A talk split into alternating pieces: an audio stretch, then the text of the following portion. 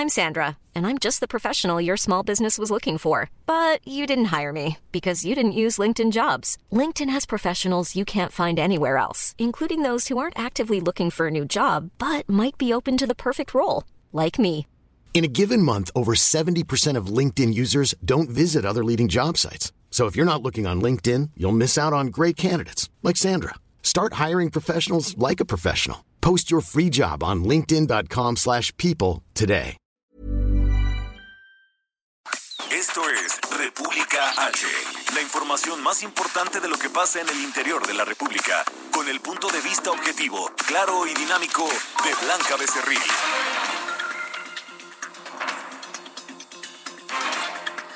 Hola, muy buenas tardes. Son las 12 del día en punto de este martes 21 de abril de este año 2020. Yo soy Blanca Becerril, esto es República H.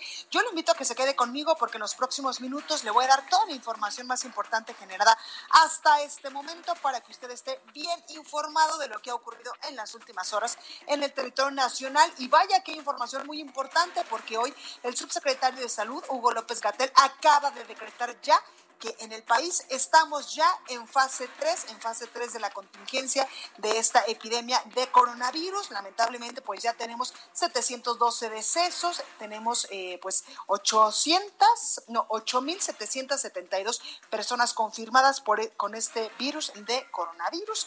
Tenemos 9.653 casos sospechosos. ¿Y qué significa esta fase 3 en la que hoy ya el país ha entrado? Bueno, pues en primer lugar, lo más importante es reforzar la sana distancia, el quédate en casa, también pues el subsecretario pues le dijo a los gobernadores que si ellos pueden tener eh, medidas eh, pues más extremas u otro tipo de medidas para evitar que las personas se contagien o evitar por supuesto a toda costa la propagación del COVID-19 que las implementen tan es así que ayer yo le informaba que Michoacán y Jalisco ya habían decretado el uso obligatorio del cubrebocas y sobre todo el aislamiento obligatorio en estos dos estados del país. También el subsecretario Hugo López Gatel, nos recordó que el confinamiento que la sana distancia se había extendido ya hasta el 30 de mayo. También en la fase 3 pues contempla suspender de manera temporal todas las actividades no esenciales, las que todavía no estaban suspendidas, en sectores público, privado y social y por supuesto las escolares,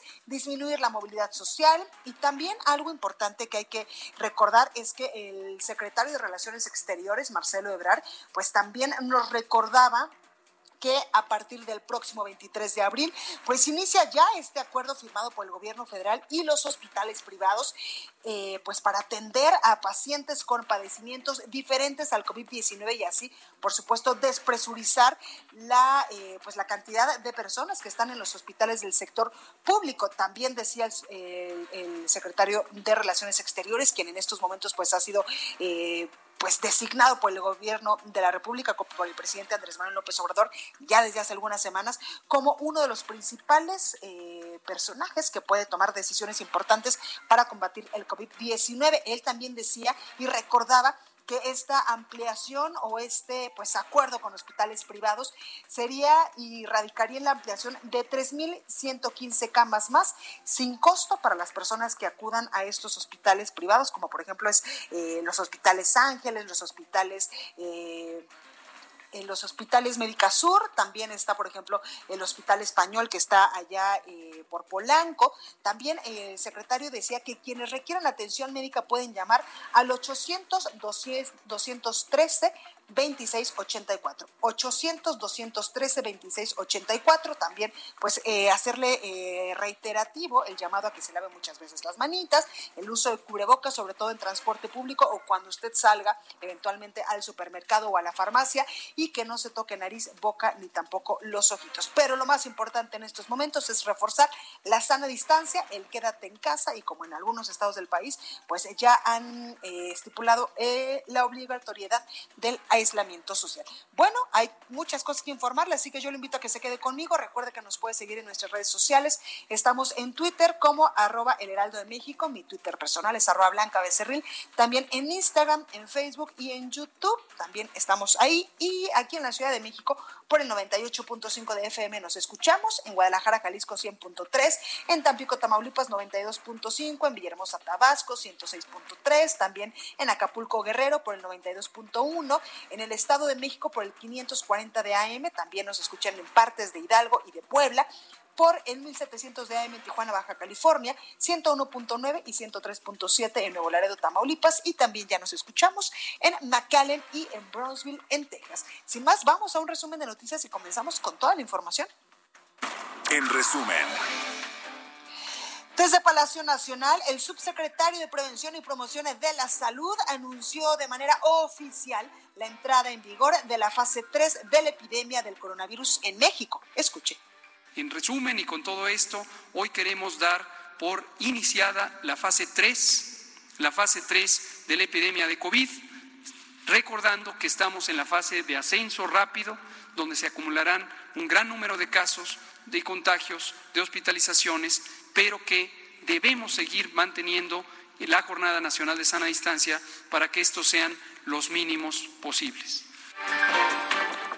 El presidente de México, Andrés Manuel López Obrador, aseguró que nuestro país está preparado para enfrentar el momento más difícil de la emergencia sanitaria, ya que se cuenta con las camas, los hospitales y los médicos necesarios. El secretario de Educación Pública, Esteban Moctezuma, informó que el calendario escolar se va a extender hasta el próximo 17 de julio y las clases en todo el país se van a reanudar el primero de junio. El canciller mexicano Marcelo Ebrard anunció que ya se recibió la aprobación de 179 países a la propuesta de México ante la ONU para garantizar el acceso de todas las naciones a los insumos médicos para atender la pandemia.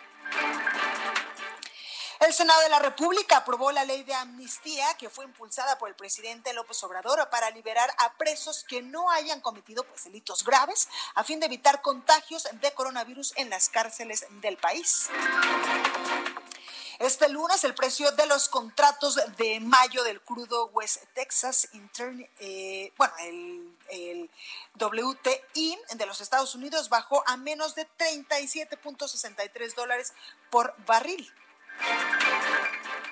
Y Pemex reportó que la mezcla mexicana de exportación también cotizó en terreno negativo. Cerró la jornada en menos 2.37 dólares por barril, una caída del 116.52%. La nota del día.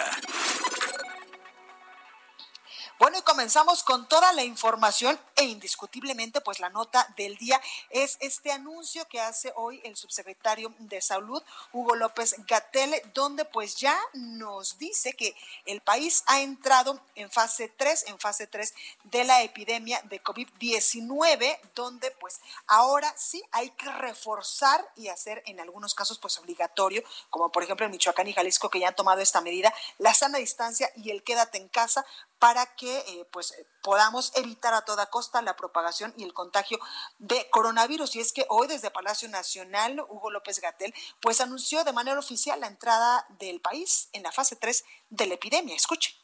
En resumen y con todo esto, hoy queremos dar por iniciada la fase 3, la fase 3 de la epidemia de COVID, recordando que estamos en la fase de ascenso rápido, donde se acumularán un gran número de casos de contagios, de hospitalizaciones, pero que debemos seguir manteniendo la Jornada Nacional de Sana Distancia para que estos sean los mínimos posibles. Recordemos que la Jornada Nacional de Sana Distancia, el Quédate en Casita, se extendió hasta el próximo 30 de mayo porque el subsecretario ha dicho ya en reiteradas ocasiones que hasta el momento está funcionando esta medida de distanciamiento social. Sin embargo, no podemos bajar la guardia y menos en estos momentos cuando ya estamos en fase 3 para evitar que nuestro país pues tenga lamentablemente más decesos o más personas que tengan este virus. También explicó que las distintas fases se caracterizan no solo por el número de casos, sino por la dinámica de la transmisión, es decir, cómo cambian los contagios en el tiempo y en el territorio también. Esto eh, depende mucho de qué fase nos estaríamos encontrando y cómo se expanden geográficamente la epidemia. También hay que decir que hay muchos estados del país, sobre todo ciudades eh, pues importantes como Ciudad de México, el Valle de México, Guadalajara, Monterrey, y otros y otras eh, ciudades donde lamentablemente pues el número de contagios es muchísimo mayor que en el resto del país. Esto evidentemente por la cantidad de población concentrada en estas ciudades. Tan es así que por ejemplo aquí en la Ciudad de México las eh, alcaldías Gustavo Amadero e Iztapalapa que son las alcaldías más pobladas de la capital del país son las que tienen en estos momentos el mayor número de contagios confirmados de coronavirus. Yo le decía que eh, pues las ciudades o los las regiones donde se están teniendo en estos momentos el mayor número de casos confirmados de COVID-19 es en el Valle de México, también en la ciudad de Tijuana, en Mexicali, en Guadalajara, allá en Jalisco, en Monterrey, Nuevo León, en Puebla y en el municipio de Benito Juárez, donde se encuentra Cancún, allá en Quintana Roo. Por eso eh, también la semana pasada el subsecretario decía que la fase 3 se iba a aplicar de manera indiscutible pues eh, en 463 municipios del país y que alrededor de 900 municipios incluso podrían estar regresando eh, paulatinamente a sus actividades normales el próximo 17 de mayo, porque son estos municipios donde tienen uno o muy pocos casos de eh, coronavirus o muy pocos casos de personas confirmadas. Evidentemente en algunos municipios hay cero decesos y en algunos otros pues hay muy pocos. Bueno, también el presidente Andrés Manuel López Obrador aseguraba que nuestro país está preparado para enfrentar el momento más difícil de la emergencia sanitaria, ya que se cuenta con camas, hospitales y los médicos necesarios. Escuche. Todo se está presentando de acuerdo a lo previsto, de acuerdo a lo que han proyectado los técnicos, los especialistas y estamos preparados para enfrentar el momento más difícil. Tenemos las camas, tenemos los equipos, tenemos los médicos. Esto va bien, pero lo que hemos logrado ha sido por el apoyo del pueblo, por el comportamiento ejemplar de los mexicanos. Ya se ha dicho muchas veces desde el principio que esta epidemia no se curaba solo en los hospitales, sino en las casas. Y aunado a esto que dice el presidente López Obrador, pues hay que recordar que el 23 de abril pues inicia ya este acuerdo firmado por el gobierno federal que yo le comentaba hace unos momentitos con hospitales privados donde se sumarán al sector salud 3.115 camas más a las que ya tiene el sector salud en estos momentos. En los hospitales privados podrán atender sin costo a las personas que tengan algún tipo de padecimiento, como por ejemplo, eh, no sé, personas eh, o mujeres que estén embarazadas, que tengan eh, también algún problema por ejemplo, en los intestinos, que tengan apendicitis, todas estas, eh, pues estos padecimientos que normalmente atiende el sector salud público podrán ser atendidos en los hospitales privados para así despresurizar la atención y a las personas que están eh, acudiendo a los sectores, a, a los hospitales del sector salud y que estos solo se enfoquen en pacientes que tengan el coronavirus. También ayer por la noche el director general de epidemiología, José Luis Salomía, pues nos informaba, como todos los días en punto a las 7, que en México ya había ascendido a 8.772 el número de contagios confirmados y ya sumaban 712 decesos precisamente los casos que se han confirmado. 8.772 casos son los que se encontraron en la plataforma al corte del día de hoy.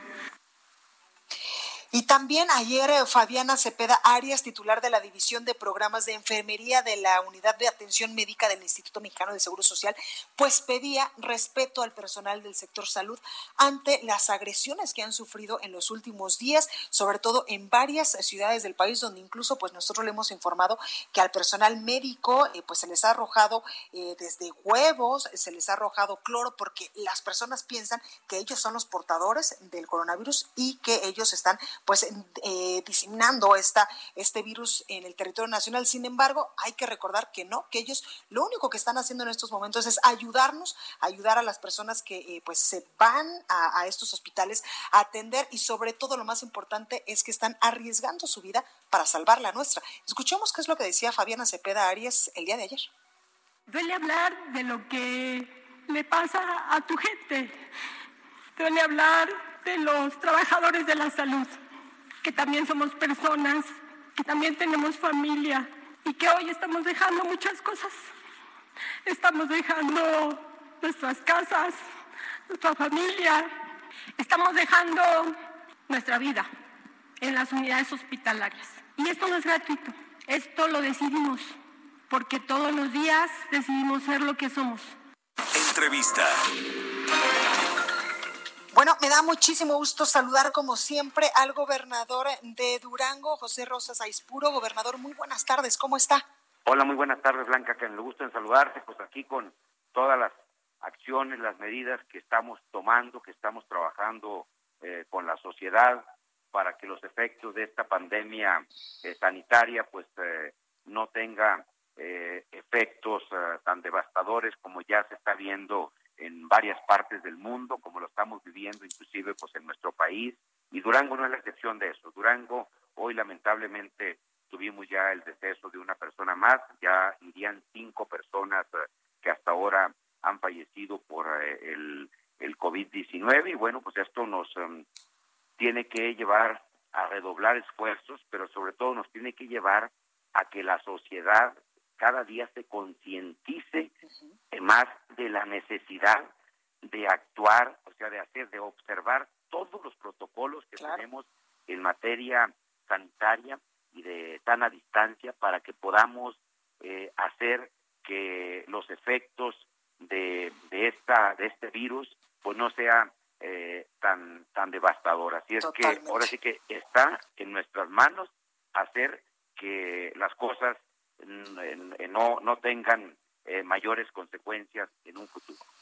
Gobernador, hoy el secretario, el subsecretario de Salud, Hugo López Gatel, ha informado que el país ya entra en fase 3. Durango implementará o reforzará medidas de prevención para evitar eh, el contagio o la propagación de COVID-19, porque, por ejemplo, Michoacán y Jalisco ya han eh, dicho que es obligatorio el aislamiento en todo el estado. ¿Durango podría estar haciendo esto en algún momento o qué va a hacer ahora con la fase 3? Mira, el día de ayer anunciamos nosotros una serie de medidas, eh, de protocolos que van pues desde mm, el, el uso obligatorio del cubrebocas, de no permitir que las personas que no tengan una actividad que se considere esencial eh, en este para que estén en la calle que no se permitirá. O sea vamos a, a utilizar yo espero que no haya necesidad de utilizar la fuerza pública para esto que la gente eh, se concientice qué medidas de apremio está, vamos a tomar eh, una serie de,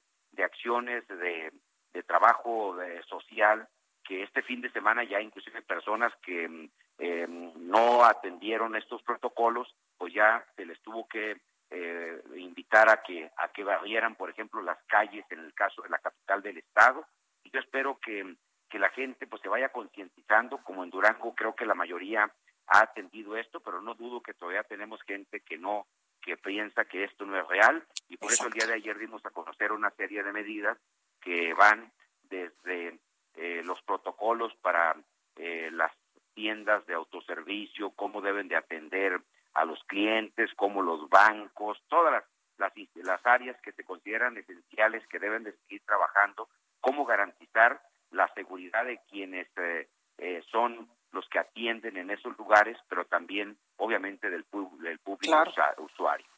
Claro. Gobernador, ustedes ayer tuvieron una reunión virtual con la secretaria de Gobernación, Olga Sánchez Cordero, y también con el director general del IMSS, Zoé Robledo. ¿De qué se trató la reunión? ¿A qué acuerdos llegaron? Hay que eh, pues decirlo que muchos gobernadores del Partido de Acción Nacional incluso demandaron que iban a regresar los insumos de protección personal enviados por el gobierno federal debido a que estos pues no funcionaban para eh, cubrir o para proteger al personal médico que está atendiendo directamente a los pacientes con COVID-19.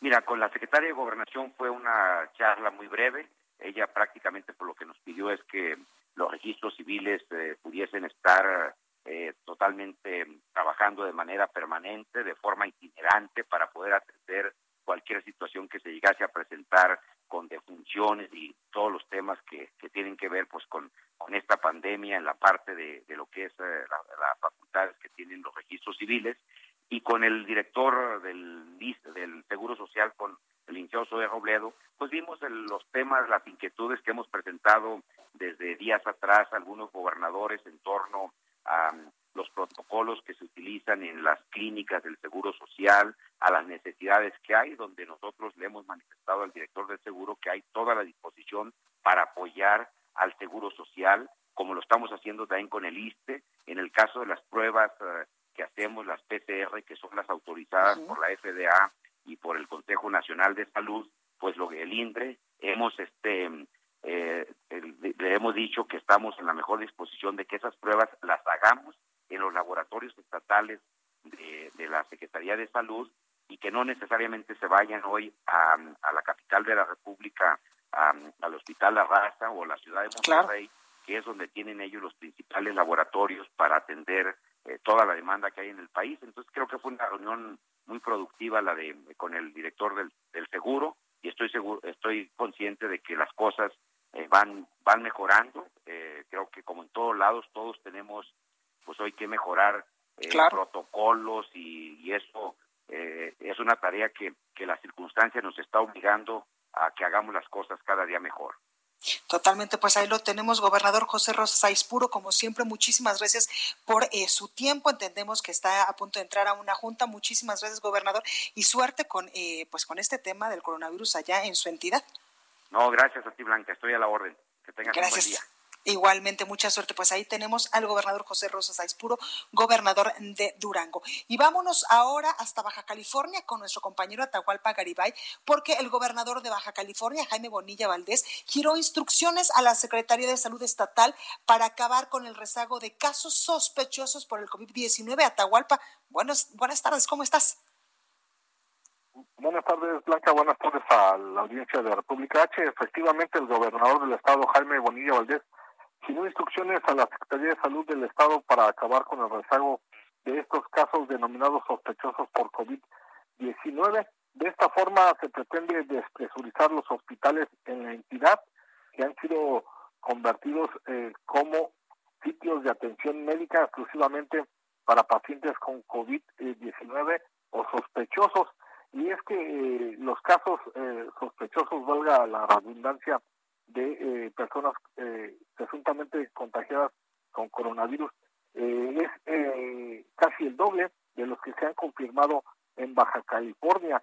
Es decir, hasta hace unos minutos la Secretaría de Salud ha confirmado ya 852 casos positivos de COVID-19 en los seis municipios del estado y ya se reportan 96 defunciones, pero de igual manera hay eh, una cantidad eh, similar de casos sospechosos y por eso el gobernador eh, del estado dio las instrucciones para que se abran más laboratorios para agilizar la obtención de de los resultados de las pruebas a personas sospechosas de este contagio.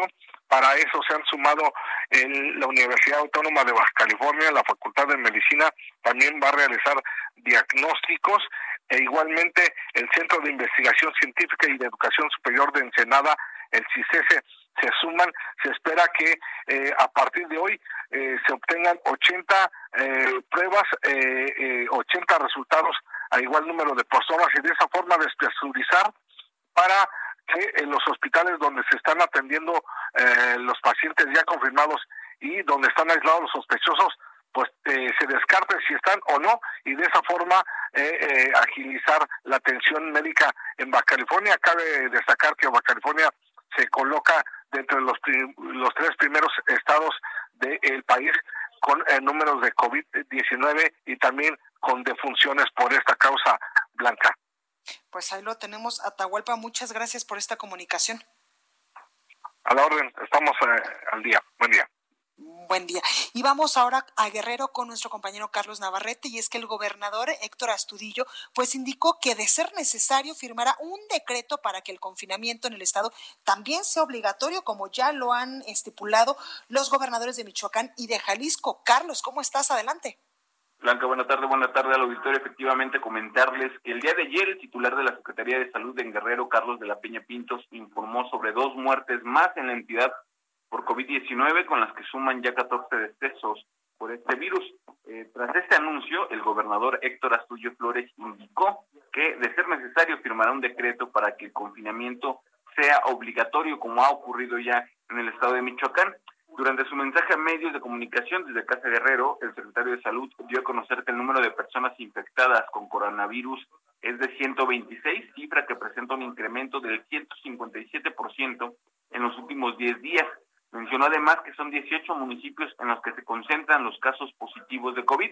Por su cuenta, el gobernador reiteró su llamado a la población para que se mantenga en casa con la finalidad de evitar la propagación del virus. Lamentó que a pesar de que las estadísticas están a la alta, mucha gente sigue, dijo él, como si nada, eh, por lo que insistió en el llamado a que deben quedarse en casa. Y ante esta situación, ante la poca respuesta de la población al llamado de quedarse en casa, eh, comentó que se podría analizar la posibilidad eh, de que él firme también un decreto para que esta medida restrictiva sea obligatoria en toda la entidad y de esta manera las personas, los guerrerenses, se puedan mantener en sus domicilios y solamente salir en casos extraordinarios o de eh, suma necesidad.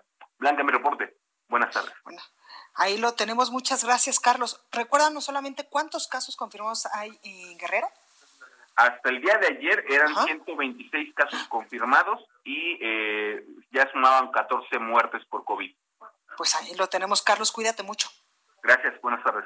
Gracias. Y el gobernador de Puebla, Miguel Barbosa, descartó toque de queda en el estado. Claudia Espinosa nos tiene los detalles. Claudia, ¿cómo estás?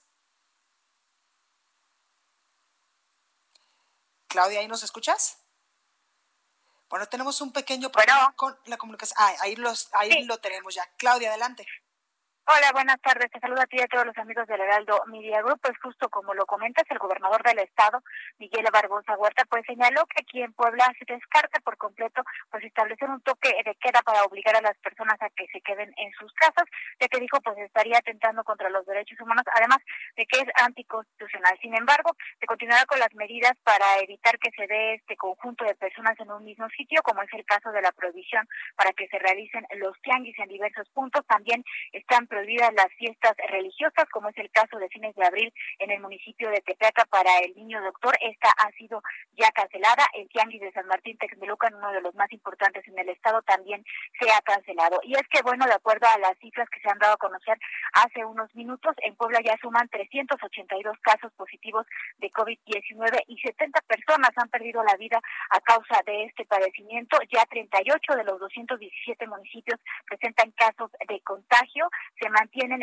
160 personas hospitalizadas, de las cuales pues 33 se encuentran eh, graves y bueno, ya está lista para la siguiente semana la ampliación de siete hospitales más del sector salud para que puedan atender a las personas con COVID-19. Hay cinco hasta el momento, pero en las siguientes semanas continuará ya la adecuación de otros siete más para distribuirlos en la zona norte y sur de la entidad. Es el reporte desde Puebla.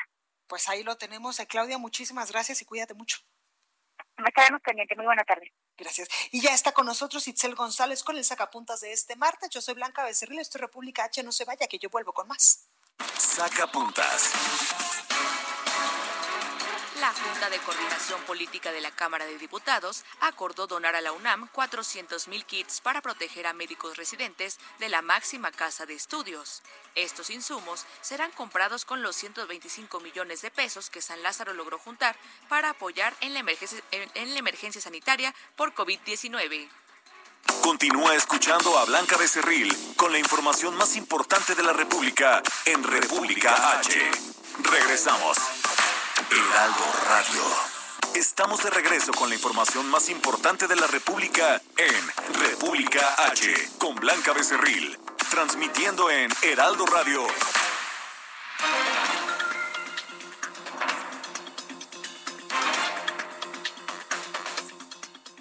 Así es, muchísimas gracias. Bueno, pues le tenemos información importante para conocer, para aprender y sobre todo para utilizar. Así es que vamos a platicar brevemente con Adri Rivera Melo para que nos cuentes, dinos de qué se trata esta máscara o es un cobrebocas, ¿qué vamos a adquirir? Es una máscara, Moni, me da mucho gusto saludarte a ti y a todos nuestros radioescuchas. Les traigo una máscara especial de polietileno que se llama máscara hospitalar.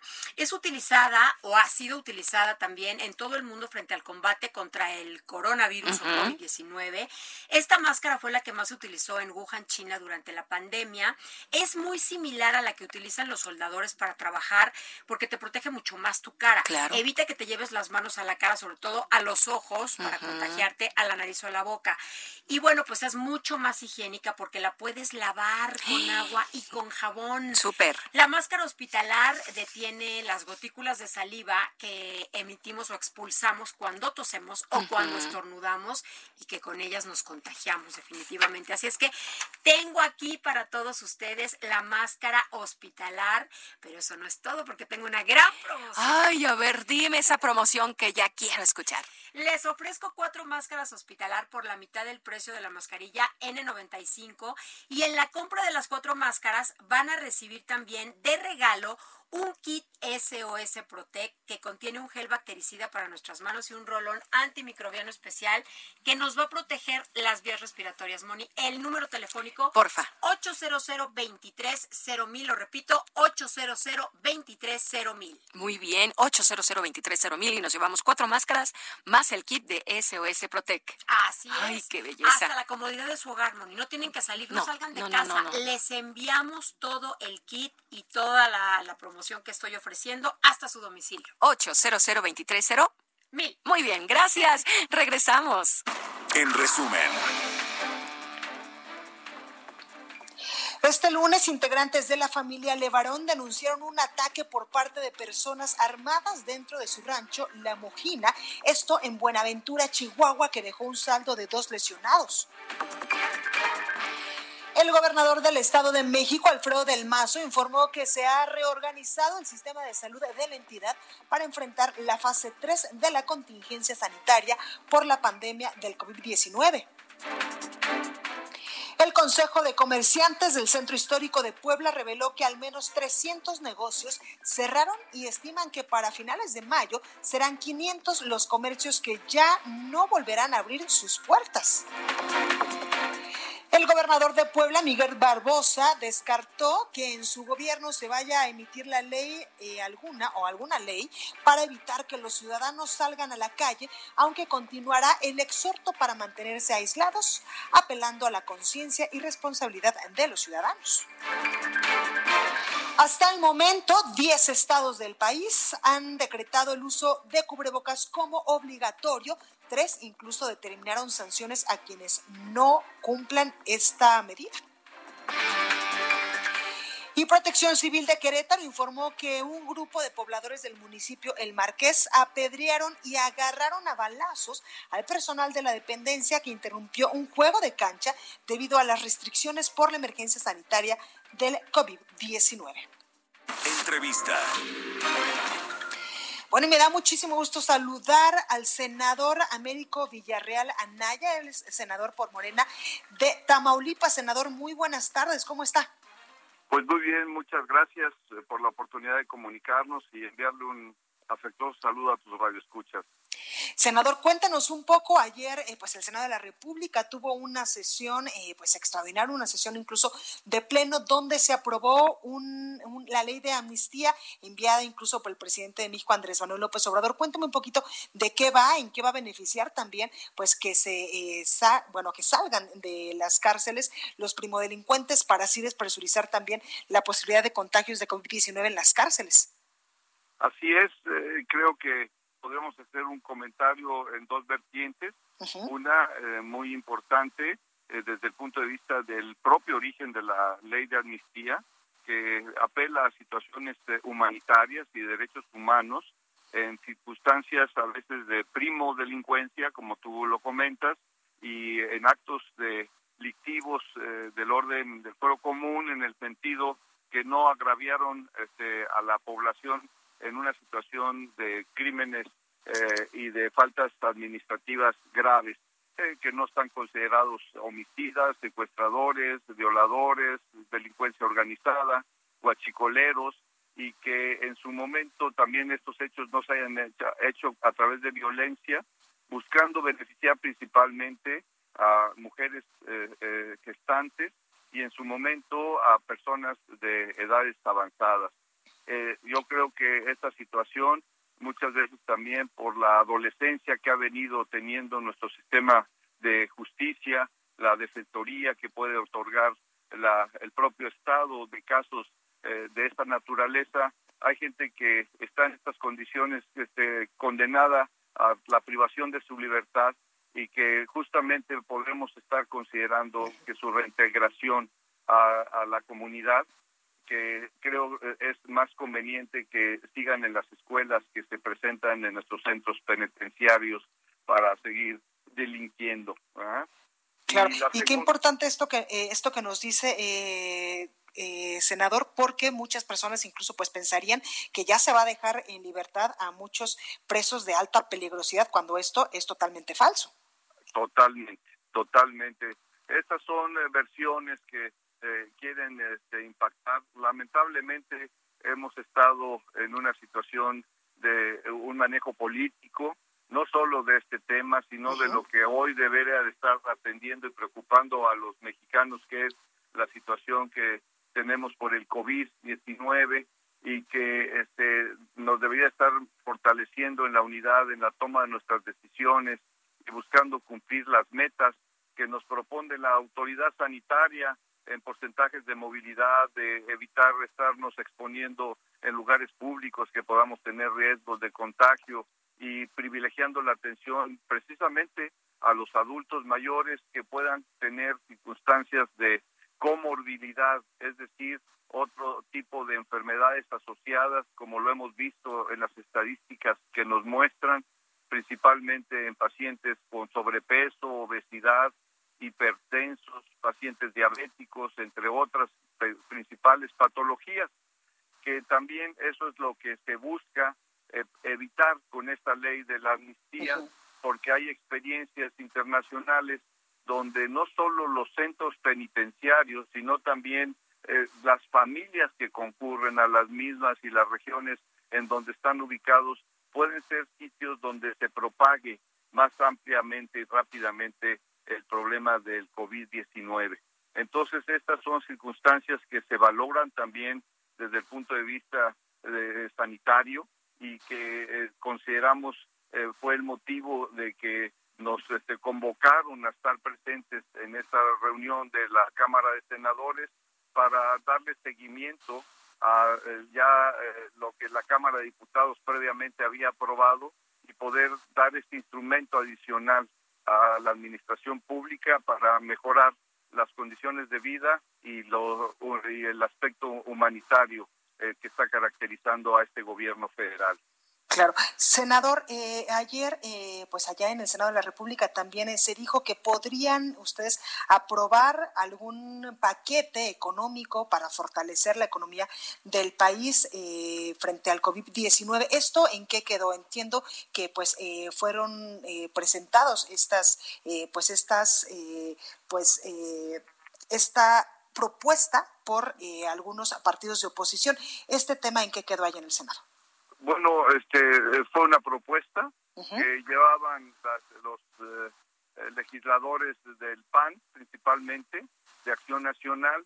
Yo creo que en su momento, te voy a dar mi, mi, mi, percepción, eh, era una circunstancia de una desviar la atención a lo que realmente era el objetivo de la reunión y fortalecer y ver el aspecto del beneficio, como decimos, humanitario, y de participación en la contención del COVID-19 que nos aqueja y que como una contraparte política sacan la propuesta legislativa de establecer un modelo económico que no es facultad del legislativo, eso es facultad del ejecutivo y está plasmado en la Constitución que es de la administración pública, de donde tienen que salir los programas y proyectos económicos de acuerdo a las condiciones que en este rubro estén aquejando a nuestro país. Pues ahí lo tenemos, eh, senador Américo Villarreal Anaya, senador por Morena y también por Tamaulipas. Muchas gracias por esta comunicación y ayudarnos también a entender pues qué fue lo que se aprobó ayer allá en el Senado de la República. Gracias, senador. Muchísimas gracias y un fuerte abrazo para ti y todos tus radioescuchas. Igualmente, senador, cuídese mucho. Bueno, y ahora vámonos hasta Guadalajara, Jalisco, con nuestra compañera Mayeli Mariscal, porque impiden el ingreso de seis personas a Jalisco por tener síntomas probables de coronavirus. Ellas venían de Ciudad de México y también, pues ya hay este algunas personas detenidas por incumplir las medidas preventivas del coronavirus. Mayeli, cuéntanos todo esto, cómo vaya en Jalisco. Hola, ¿qué tal Blanca? Muy buenas tardes. Buenas tardes a todo el auditorio. Así es, en los filtros sanitarios que se colocaron en los límites de Jalisco con otras entidades, esto como medida para prevenir el aumento de casos de coronavirus, este lunes eh, se realizaron 5.929 pruebas en los cuatro puntos de control. Se detectaron a seis personas que presentaban síntomas compatibles a coronavirus, quienes se les impidió el ingreso a la entidad. Esto lo informa Enrique Alfaro Ramírez, el gobernador del estado. Las seis personas venían de la Ciudad de México, tres se detectaron en la carretera de Lagos de Moreno, la carretera que viene de Guanajuato, y tres de la carretera que viene de Michoacán, la carretera que pasa por el municipio de Degollado aquí en Jalisco. Así es que bueno, estas seis personas eh, se les impide el ingreso a la entidad y eh, pues aquí también destacar que venían de la Ciudad de México. Además, en las medidas de aislamiento obligatorio que ya se decretaron desde el domingo y que el día de ayer se pusieron en marcha, eh, se detuvieron al corte solamente de este lunes a seis personas. Cinco estaban en el municipio de Tlaquepaque, en la vía pública, eh, ingiriendo bebidas alcohólicas. Al paso de los policías se les hace pues el llamado para que se retiren a sus casas a cumplir este aislamiento social ahora ya obligatorio en Jalisco. Mm, se ponen, bueno, violentos con los eh, con los policías, a lo cual eh, pues proceden al arresto. Además, en Tlajomulco de Zúñiga pasó eh, otra situación similar, un joven de 20 años que estaba caminando en el fraccionamiento Chulavista eh, es abordado por los policías y también se mostró violento al momento que le indicaron que debería de regresar a su casa. Posteriormente se comenta que también venía bajo alguna algún influjo de alguna droga y pues bueno hasta estos momentos es lo que lo que comenta el propio gobernador. Eh, estos son los resultados ya del primer día de aislamiento social obligatorio en Jalisco. Pues ahí lo tenemos, Mayeli. Muchísimas gracias. Cuídate mucho y no salgas de tu casa. Claro que sí, aquí reportando y llevando la, información desde casa. Tú muy bien, Mayeli, te mando un beso. Gracias. Hasta luego, buen día. Y vamos ahora a Coahuila con Alejandro Montenegro, porque en Monclova están levantando cercas de malla ciclónica para reducir riesgos de contagios. Alejandro, cuéntanos. ¿Qué tal? ¿Cómo estás, Blanca? Muy buenas tardes. Te saludo con mucho gusto desde Coahuila. Así es, el Ayuntamiento de Monclova, que es el, eh, como sabemos, el municipio de Coahuila con más casos de COVID-19, ya acumulan 146 de acuerdo con el último corte. Bueno, pues ahí el ayuntamiento ha decidido endurecer las medidas para evitar la movilidad de personas tanto en ese municipio como en los municipios cercanos. Y bueno, el pasado fin de semana tomaron la decisión de levantar estos muros de malla ciclónica en calles que conectan al municipio de Monclova con frontera. Son dos municipios que están pegaditos, que solamente una, eh, por una calle están eh, pues prácticamente divididos. Entonces, bueno, pues el ayuntamiento decidió levantar estos muros en seis calles que conectan a Monclova con el municipio de frontera, con el objetivo pues de evitar que se dé movilidad entre estos dos municipios, tomando en cuenta que Monclova, como te decía, pues es el municipio con más casos y donde se registró un brote comunitario en, única, en una clínica del IMSS. También en otros puntos de la ciudad se instalaron filtros sanitarios en los que se están revisando a los vehículos y bueno, pues está eh, pugnando porque solamente sean viajes esenciales los que se realicen al interior del municipio, que ya bien sea a trabajar, a conseguir alimentos, a conseguir medicamentos, y de lo contrario, pues se les pide que regresen a sus casas. También en otros municipios de Coahuila ya se están endureciendo esas medidas e incluso ya hay multas para la gente que, por ejemplo, realiza reuniones en casas con más de 10 personas. En Saltillo, este fin de semana se pusieron cinco multas que pueden ser de hasta 43 mil pesos para quien eh, realice reuniones con más de 10 personas en sus domicilios. Y bueno, pues finalmente comentarte, eh, Blanca, que al último corte, que fue a las 12 del mediodía, hace algunos minutos, de acuerdo con la Secretaría de Salud, ya se tienen 277 casos registrados de COVID-19 en la entidad, además de 24 decesos. Hoy se registró un nuevo deceso y ya son 24 en el estado. Ese es el reporte desde Coahuila Blanca. Muchas gracias Alejandro, muy completo como siempre. Gracias, cuídate. Muy buenas tardes. El análisis. Bueno, me da muchísimo gusto saludar en la línea telefónica a Yasmín Singh. Ella es abogada especialista en temas de migración. En Yasmín, muy buenas tardes. ¿Cómo estás? Muy buenas tardes. Gracias por la invitación. No, gracias a usted por esta comunicación. Ayer el presidente Donald Trump, el presidente de los Estados Unidos, pues anunciaba ya que va a suspender temporalmente la migración hacia Estados Unidos. Cuéntanos, pues, de qué se trata este anuncio del presidente Donald Trump y cómo, evidentemente, pues, nos va a afectar también a nosotros los mexicanos. Ok. Bueno, anoche obviamente hizo el anuncio y esta semana eh, la Casa Blanca va a preparar un orden ejecutivo. Ese quiere decir en los Estados Unidos que el presidente ah, está usando uno de sus poderes como presidente, ah, donde no tiene que, que, ir al Congreso para pedir permiso para hacer una regla. Ah, en este orden ejecutivo quiere parar inmigración a los Estados Unidos. Eso incluye inmigración legal y ilegal. Lo que no sabemos todavía son los detalles. Ah, Él dijo que este va a aplicar a la gente que entra en los Estados Unidos con visados para trabajar y puede aplicar a las personas que están eh, eh, han presentado una solicitud para la residencia. Y esos son los detalles que vamos a saber esta semana. ¿Y cómo va a afectar a, los mexicanos? Bueno, hay muchos mexicanos que están en los Estados Unidos trabajando a través de visados de empleo y obviamente estos les van a afectar. Y hay muchos mexicanos que tienen solicitudes de residencia que están pendientes y están esperando su residencia. Entonces, este totalmente puede parar el sistema de inmigración.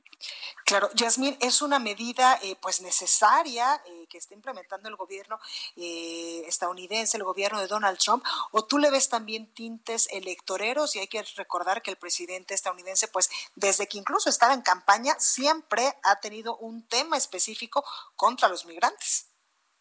Mira, en este momento no tiene mucho popularidad, popularidad, gracias por ah, el estado de economía en los Estados Unidos y de lo que pasó ayer con las empresas de petróleo. Exacto. Entonces, siempre la gente que le apoyaba a Trump quería que él tomara una posición de inmigración fuerte. Entonces, nosotros que como abogados pensamos que anoche tomó ventaja a distraer la gente en los Estados Unidos con diferentes noticias. No noticias del gobierno, no son noticias del desempleo muy grande en los Estados Unidos. Entonces, pensamos que esto puede tener motivo para, para bueno, las elecciones que vienen en noviembre. También hay que considerar que realmente, si lo piensas, todos los embajados eh, a, través, a través del mundo están cerrados. Eso quiere decir que no están procesando los visados. En este, en este, momento en los Estados Unidos no hay forma para sacar un visado. También las aplicaciones que están pendientes para la residencia adentro de los Estados Unidos, la gente que está aplicando para la residencia, no están moviendo estos casos porque no pueden ir a sus entrevistas para la, la, la residencia. Entonces, no sabemos realmente cuál es la diferencia de este orden ejecutivo. Por supuesto. Y, y de lo que, lo que está sucediendo, sucediendo en las ah, embajadas y consulados en, otros, en todo el mundo. Claro. Yasmín, los migrantes legales e ilegales, ¿cómo se pueden eh, pues, eh, defender, tú que eres abogada, ante esta posible orden ejecutiva que ya vaya a, a dictar el presidente estadounidense Donald Trump? Este orden es, ah, como es ejecutivo, es un poder del gobierno que es para proteger la gente de, los Estados Unidos, es para las emergencias. Eh, Trump está diciendo que él está intentando proteger la economía para dar a los trabajadores en los Estados Unidos eh, el primer chance para aplicar para un trabajo y número dos, para la economía. Ah, y perdón, el salud. Entonces, no hay forma que una persona que no tiene la ciudadanía o la residencia pueda pelear este, a través de este ah, orden ejecutivo.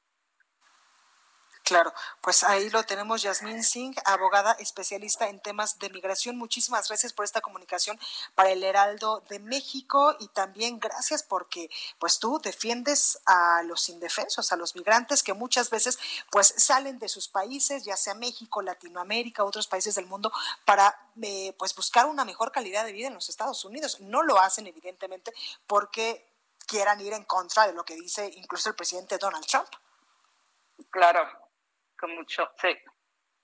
Muchísimas gracias, Yasmin, cuídate mucho. Gracias. Gracias.